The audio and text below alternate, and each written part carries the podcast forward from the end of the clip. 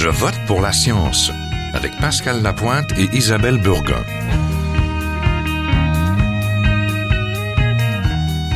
Bonjour, j'espère que vous allez bien. Dimanche prochain, le 5 novembre, c'est le temps d'aller voter pour votre maire ou votre mairesse. Ces prochaines élections nous poussent à Je vote pour la science de porter notre regard sur certains enjeux.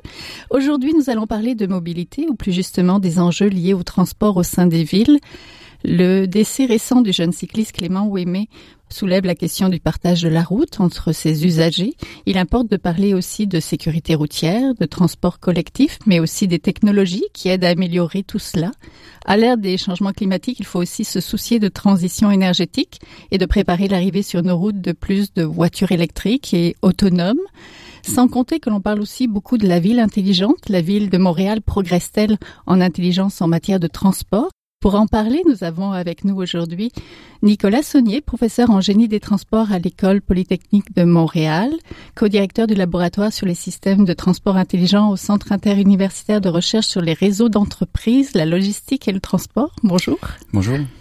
Nous avons aussi Bertrand Schepper, chercheur à l'Institut de recherche et d'information socio-économique. Bonjour. Bonjour. Donc euh, j'ai eu l'impression que cette campagne municipale faisait une grande place à la mobilité et au transport, sans doute en raison du triste décès du jeune Clément Ouémé. Et vous, avez-vous trouvé qu'on parlait assez et de la bonne manière de transport, peut-être professeur Saunier? J'aurais pas une vue forcément d'ensemble de, de, de, la campagne, mais ce qui, ce qui, en tout cas par rapport au, au décès récent, je suis toujours un petit peu frappé qu'on attend justement ce type d'événement pour se poser des questions et que c'est pas forcément du autre point de vue, de point de vue des, des, des chercheurs de la bonne façon. C'est quelque chose qu'on doit, on doit se se poser un problème qui, une problématique qui est les, la sécurité routière qui est malheureusement assez invisible. On y est accoutumé. Euh, on a intégré le fait que euh, ça génère autant de autant d'impacts négatifs, en particulier sur la donc sur les, les et d'accidents qui ont des mortels et des, des, blessures graves. Et si on avait n'importe quel autre problème social qui générait autant de morts et autant de blessés euh, dans, dans, dans la société, qui, qui serait une maladie, qui serait une guerre, c'est quelque chose qui serait dans les médias jour après jour après jour. Euh, sauf que c'est quelque chose qui est, qui qui est qui est assez qui, est invisible dans notre société. Donc il faut quelques événements de ce type pour que d'un coup on en parle et là il faut trouver tout de suite une solution. Et de mon point de vue évidemment c'est pas forcément il n'y a pas de solution spécifique à un accident spécifique. Euh, les accidents c'est quelque chose de très complexe, euh, multifactoriel, qui sont liés à la fois à l'infrastructure, au comportement des usagers et aussi aux, véhicules et de la façon dont on, on décrit le système de transport et on peut pas vraiment directement associer une cause. Donc dans la campagne, c'est normal, c'est bien qu'on parle de sécurité routière, mais on ne devrait pas juste en parler parce qu'il y a un décès, parce qu'on va pas trouver une solution pour un problème spécifique. Ce qui nous intéresse en particulier en, en, tant que chercheur, c'est vraiment trouver des solutions qui ont le plus d'impact, donc des solutions systémiques. Euh, on a souvent beaucoup d'emphase à la SAQ et dans d'autres sur les comportements. Oui, les comportements ont une part de, de, de. On les usagers sont souvent responsables en partie des accidents mais il y a des choses qu'on peut faire au niveau de l'infrastructure de façon systématique, euh, mais qui requièrent des investissements long terme. Oui. Pour vous, euh, Monsieur Schepper, quels sont les enjeux peut-être les plus importants du transport en ville? Ben, en fait, quand on regarde, moi, je m'intéresse beaucoup à la question du transport en commun. Donc, évidemment, on en a parlé un peu plus, je dirais, dans cette élection aussi que dans les plus récentes élections à Montréal, euh, pour différentes raisons. D'une part, bien évidemment, bon, je pense que le Projet Montréal, avec sa proposition de ligne rose, a eu un impact réel sur la question. Euh, D'autre part, on, on s'enligne pour avoir le REM dans les prochaines années, donc nécessairement ça fait partie, je dirais, euh, du mix de transport en commun, euh, avec les critiques ou non qu'on peut avoir.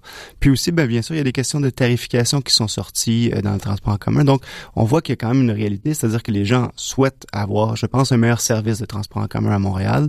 On a pris dans les dernières années, on a développé un peu plus bon, le métro à Laval, par exemple. On n'a pas eu un développement majeur du transport en commun à Montréal depuis longtemps et je pense que ça devient une nécessité à l'ère où, par exemple, on va devoir faire une transition euh, environnementale de manière à, idéalement, je pense, diminuer le nombre de voitures sur le territoire à l'heure où, et puis ça va être un, gros défi hein, parce que depuis euh, des années, en fait, la population en âge de conduire augmente d'à peu près quoi 1,3% alors que la population qui achète des voitures, les voitures sont vendues, on augmente d'1,9 Donc il y a de plus en plus de voitures sur les routes euh, par rapport à ce qu'on a besoin. Mm-hmm. Et en plus, les villes veulent avoir, par exemple, une capacité de diminuer la congestion qui nous coûte très cher. Hein. Je ne me trompe pas, une étude de la SAQ, euh, pas de la SAQ, pardon, du ministère des Transports dit que c'est 1,8 milliard de dollars annuellement qui sont dépensés en congestion à Montréal.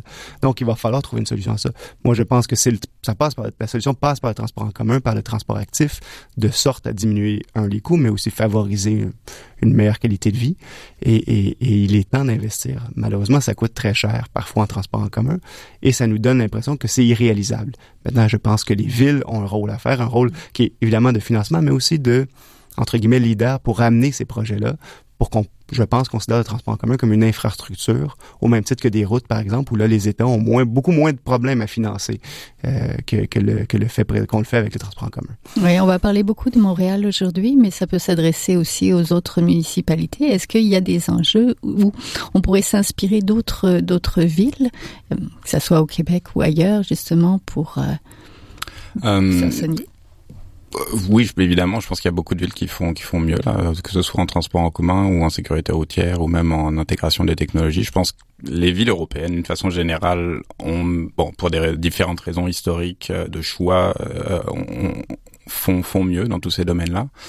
Euh, mais ce que j'aimais, puisque ce qu'on avait discuté, ce que j'aime, ce que j'aimerais rappeler, par exemple, si on prend toujours l'exemple du vélo, euh, les, les villes européennes qu'on cite aujourd'hui comme exemple, qui ont des 30 à 40% de part modale, c'est la part des, le pourcentage des déplacements qui sont faits en vélo, comme euh, Amsterdam ou Copenhague, c'est des villes qui, à la, après la deuxième guerre mondiale et dans les, dans les années 70, se sont réveillées un jour et se sont dit, ah, mais qu'est-ce qui se passe là? On a, on a euh, on a mis de l'auto partout. Euh, c'était le futur, c'était la nouveauté, c'était l'innovation, c'était la futurité motorisée dans, dans, dans ces années-là. Mais ces villes-là, à ce moment-là, se sont réveillées, se sont dit nos centres-villes ne sont sont moins vivables et on a une tradition, il y avait une tradition comme tout de même de, de, de, se déplacer à vélo beaucoup plus importante et ils voyaient la part des déplacements qui, qui, qui, qui à vélo qui s'effectuent à vélo se diminuer. Et ils ont fait un choix et euh, de, de reprendre, de réinvestir, de reprendre l'espace euh, pour l'allouer à d'autres modes de transport. Donc moi ce que j'aime, je suis évidemment d'accord avec ce qui, ce qui a été dit, et mais ce qu'il faut vraiment mettre, je suis pas un politicien, on est des on est des chercheurs, donc je dis les choses comme elles sont, c'est que il va l'espace qui est disponible dans une ville au transport, les voies, les routes on et les trottoirs, tout cet espace-là, on a un choix de l'allouer, mais il est limité. Et si on dit et ce qui est une bonne, une bonne chose, il va falloir diminuer la place de l'automobile pour mettre des, du transport en commun, pour mettre des, des, des, vélos, pour rendre les déplacements à pied plus agréables, pour les pour les rendre plus sécuritaires. Euh, il faut réallouer l'espace. Il va falloir prendre de l'espace dans certains cas, donc à l'automobile, et la donner à ces modes-là. C'est ce qui a été fait dans les villes européennes maintenant depuis, depuis ces années-là. Euh, et aujourd'hui, ce sont des villes leaders. Et si nous, si Montréal, qui se targue d'être effectivement euh, une des villes les plus euh, pro mode, plus pro, qui encourage, qui donne une place importante au mode de transport actif, si elle veut continuer, si elle veut aller plus loin, il va falloir continuer à prendre de l'espace, à donner plus d'aménagements, des pistes cyclables, des trottoirs plus larges, des saillies de trottoirs pour les piétons, pour pour euh, pour continuer euh, à, avoir des modes plus plus environnementaux, des modes euh, plus plus des modes et encourager les modes actifs.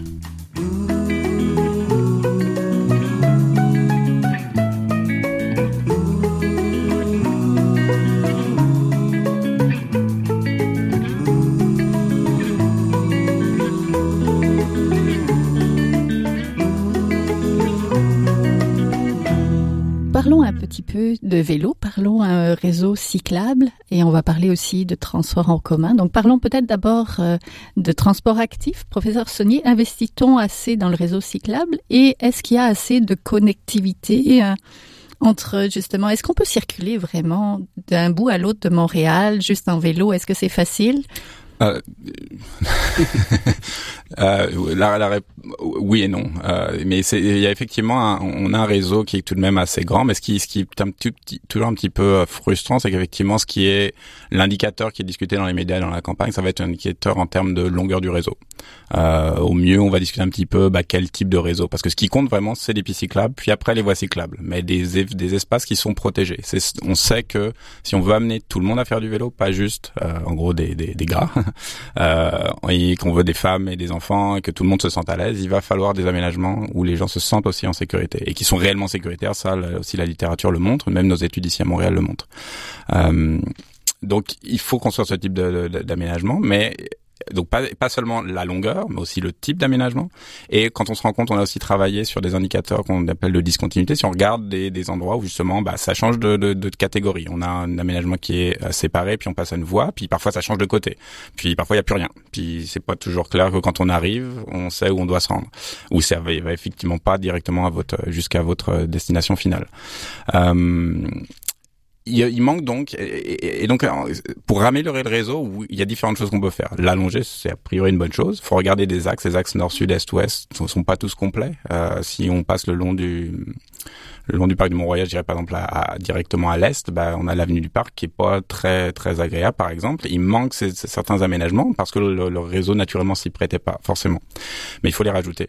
Euh, et et nous, ce qui apparaissait dans, les cartes qu'on a fait, il y a des points spécifiques dans le réseau où c'est pas forcément en termes de longueur à investir, mais c'est vraiment en termes de qualité de finir la connexion. Euh, on pourrait citer par exemple l'avenue Laurier-Ouest qui est en train d'être finie. Ben, jusqu'à quasiment la limite du plateau, on a une voie cyclable qui a été aménagée, qui maintenant est très agréable. On a un compteur en face de, la station Laurier qui montre que elle est très achalandée. Mais à présent, pour l'instant, ça sera pas fini, ça ne connectera pas, par exemple, jusqu'à la, la, le chemin de la côte Sainte-Catherine. C'est des opportunités manquées, c'est ce qui fait un petit peu la qualité finale. Là, on a un réseau qui est quand même assez mature, euh, qui même dans certains cas, il va falloir augmenter sa capacité, parce qu'on sait que sur les, les pistes cyclables du centre-ville, par exemple, on a on nous rapporte qu'il y a de la congestion, il y a des gens qui prennent d'autres itinéraires, euh, mais aussi investir vraiment stratégiquement et trouver ces endroits du réseau qui sont qui, qui permettent de, de, de, de, le, de le, de le finaliser, de connecter bien tous les. Ouais, Monsieur Schepper, Parlons un peu de transport en commun. Alors que la voiture occupe une si grande place, un soutien au transport en commun plutôt qu'à la voiture semblerait une option plus intéressante. Vous allez être d'accord. Mais comment faire ce virage-là à Montréal ou dans les grandes métropoles? Ben, En fait, pardon.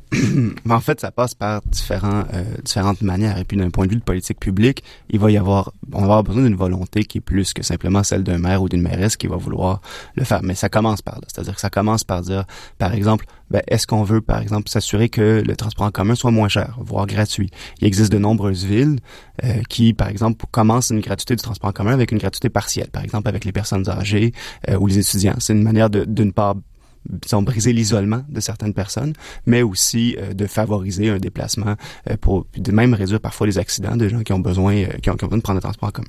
D'autre part, il y a des villes qui commencent en Europe particulièrement à augmenter finalement la, gratuité complète.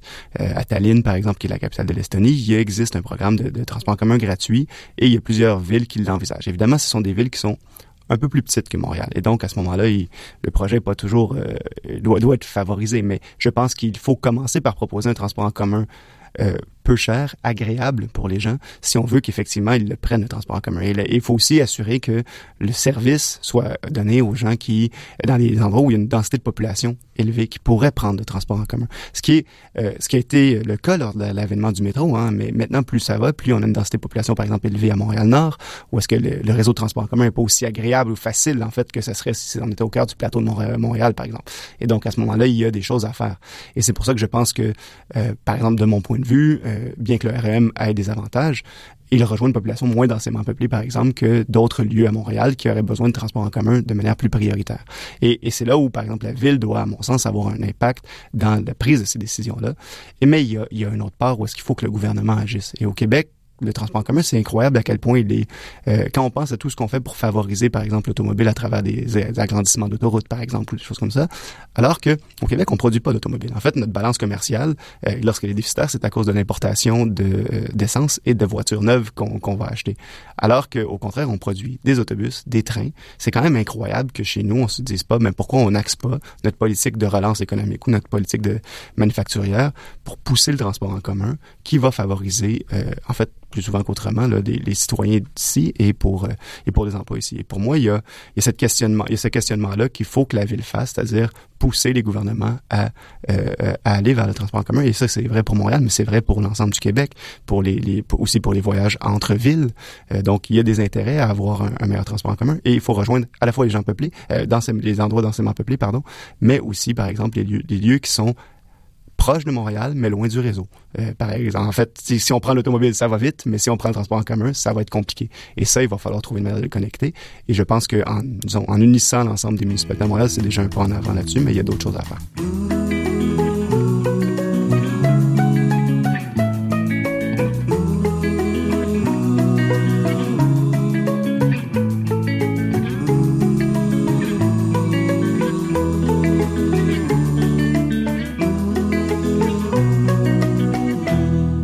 Parlons peut-être de la place de la technologie dans les transports. On parle beaucoup de ville intelligente. Montréal est-elle intelligence lorsqu'on parle du transport? A-t-elle aussi suffisamment de ressources pour l'être, professeur Saunier?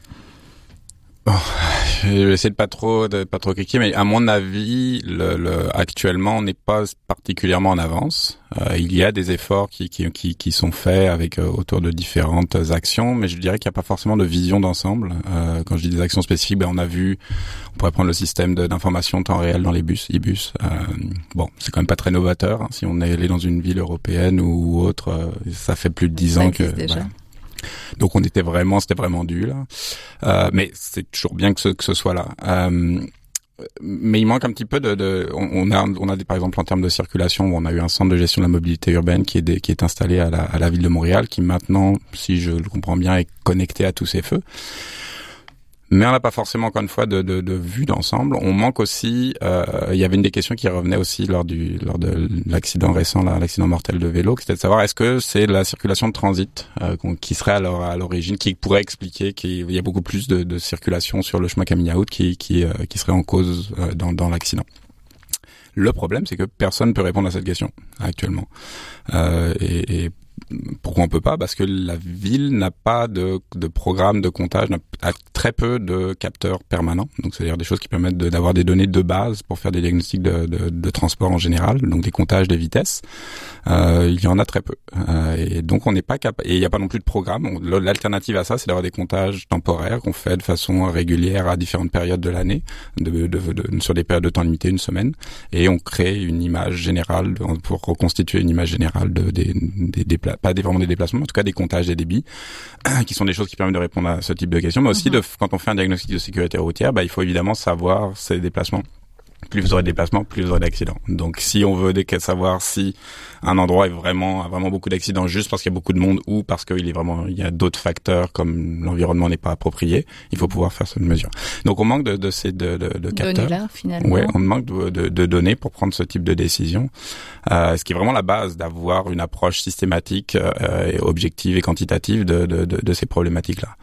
Si on va un petit peu plus loin, il y a des initiatives qui ont été prises, euh, par exemple avec de la collecte de données, encore une fois, de, sur les téléphones intelligents. Là, on pense à une application qui a été lancée l'année dernière, qui est reprise cette année, Montréal Trajet. Euh, mais c'est pas toujours clair à quoi ces données vont servir, ni à quoi s'il y a un objectif spécifique. Euh, nous, on est heureux, on est chercheurs. Moi, ça me fait des, ça fait au moins des, des, des, travaux pratiques pour mes étudiants, mais ça fait pas forcément un programme de, de compréhension, encore une fois, des, des de, de, de, de, ce qui se, de, ce qui se passe. du problème finalement. Le temps file. Donc, pour résumer, quels sont les engagements, manière peut-être de transport en commun que devrait prendre le prochain maire ou la prochaine mairesse, professeur ben, Monsieur Ben moi, je pense que ça en transport en commun, je pense que bon, l'idée de la ligne rose, on peut avoir des critiques à différents niveaux, c'est-à-dire sur la capacité de le réaliser, sur le temps que ça peut prendre. C'est une promesse électorale. On, on, on est habitué d'entendre ce type de mm-hmm. choses-là. Ceci étant dit, je pense que c'est un projet qui est porteur. C'est un projet qui peut avoir un effet réel et qui doit diminuer la densité, par exemple, euh, de, de, de, personnes sur la ligne orange qui y arrivent de Laval et qui finalement là, prennent en gorge, entre guillemets, la, la, ligne orange. Donc, je pense que c'est intéressant. Euh, ceci dit, euh, il y a déjà eu, quand on commence à avoir des discussions sur les tarifs sociaux, sur des gratuités pendant dans des fins de semaine où on peut avoir aussi euh, et je pense que c'est nécessaire de commencer par là. C'est peu importe comment ça va être fait, je pense que tous les pas, il n'y a pas de mauvais pas à ce niveau-là. Euh, ceci dit, je pense qu'il va falloir aller plus loin. si on veut atteindre les objectifs de baisse des gaz à effet de serre par exemple de Montréal qui sont de 80 à 85% d'ici 2050, il va falloir commencer quelque part. Il va falloir réussir à, à faire ça. Et je pense qu'il faut euh, intégrer dans la culture entre guillemets populaire que prendre le transport en commun c'est pas uniquement parce qu'on est dans le besoin par exemple que c'est aussi parce que c'est le meilleur système de transport pour se rendre du point A au point B. Et pour ça il faudrait que ce soit effectivement le meilleur système de transport prendre le point A au point B. Et ben, en fait j'exclus le vélo ici, là, mais le vélo aussi peut être la, la marche à pied, hein. le, transport actif aussi. Et pour ça, il va falloir que ça soit agréable de prendre le transport en commun.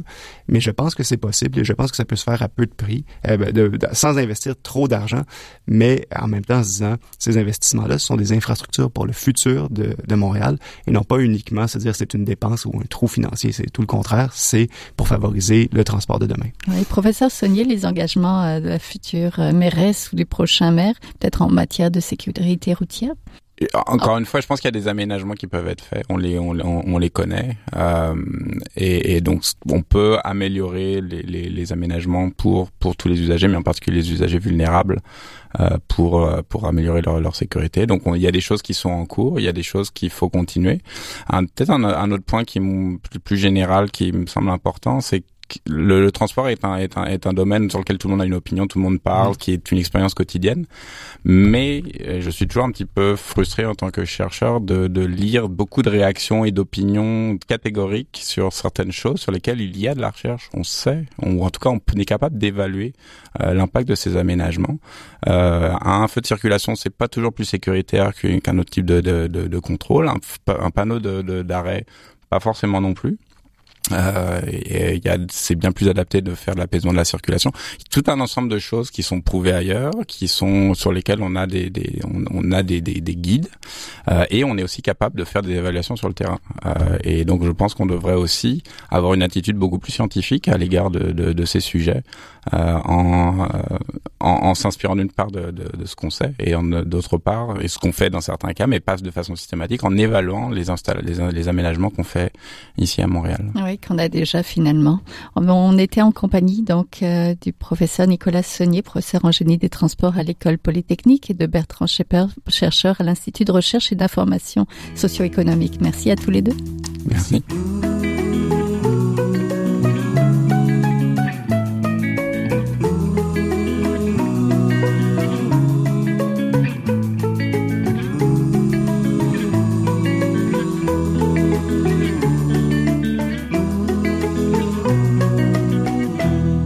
Nous retrouvons Normand Mousseau, directeur académique de l'Institut de l'énergie Trottier. Bonjour Normand. Bonjour.